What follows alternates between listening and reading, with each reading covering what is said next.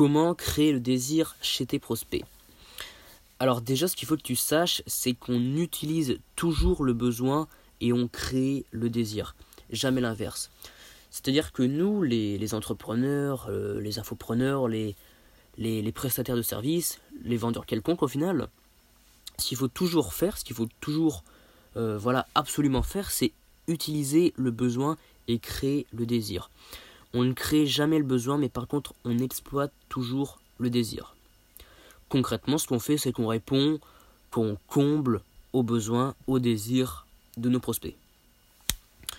Et donc, je vais te parler d'une technique pour créer ce désir.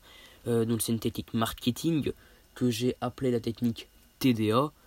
Alors, pourquoi TDA On verra ça après. Du moins, cette technique, elle n'est pas de moi. Euh, je sais pas de qui elle est. Et je crois pas qu'elle ait un nom. C'est pour ça que je l'ai appelée la technique TDA, tu vois.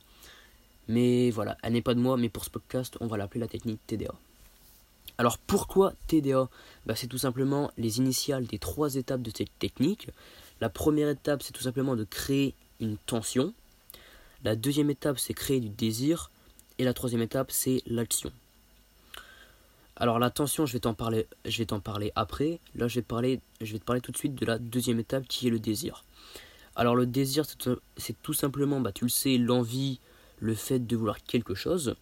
Et c'est ce qui va en découler de l'action qui est par exemple si tu es un infopreneur, voilà, tu vas créer le, désir en, en créant une formation sur par exemple la vente, voilà, pour, pour faire des ventes, qui va découler de l'action qui est satisfaire le désir. Donc, par exemple, le désir c'est que tu veux vendre, donc tu passes à l'action, tu achètes cette formation, tu satisfais ton désir et tu passes à la caisse pour payer la formation.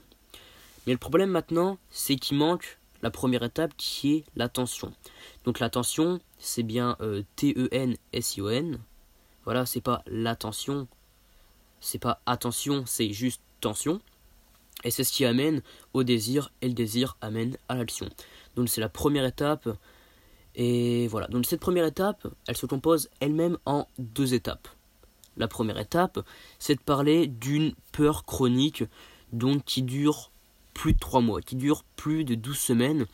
Par exemple, dans le monde de l'entrepreneuriat, c'est courant d'avoir peur bah, de ne pas réussir, d'avoir peur d'avoir un business qui marchait, mais qui tombe à l'eau comme ça du jour au lendemain. Et voilà, et voilà, c'est ça c'est les peurs chroniques. Et de l'autre côté, c'est pour ça c'est une sorte de contraste, c'est pour ça que ça s'appelle la tension. C'est l'utilisation des objectifs des rêves.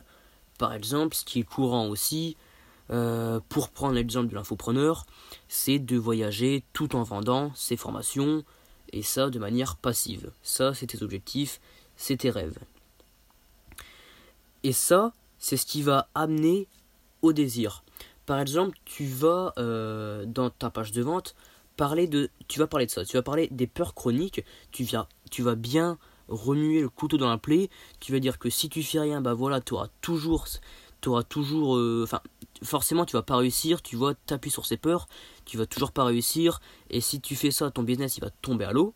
Et de l'autre côté, tu vas dire que si ton business il tombe à l'eau, si tu peux pas réussir, eh ben forcément tu vas rater tes rêves, tu vas rater tes objectifs, tu vas jamais voyager en vendant, euh, tout en vendant tes formations et tout ça de manière passive, tu vas jamais le faire. Et c'est ça, tu vas voir le produit en fait comme une, illumination. Ça va créer le désir et ce désir va créer l'action.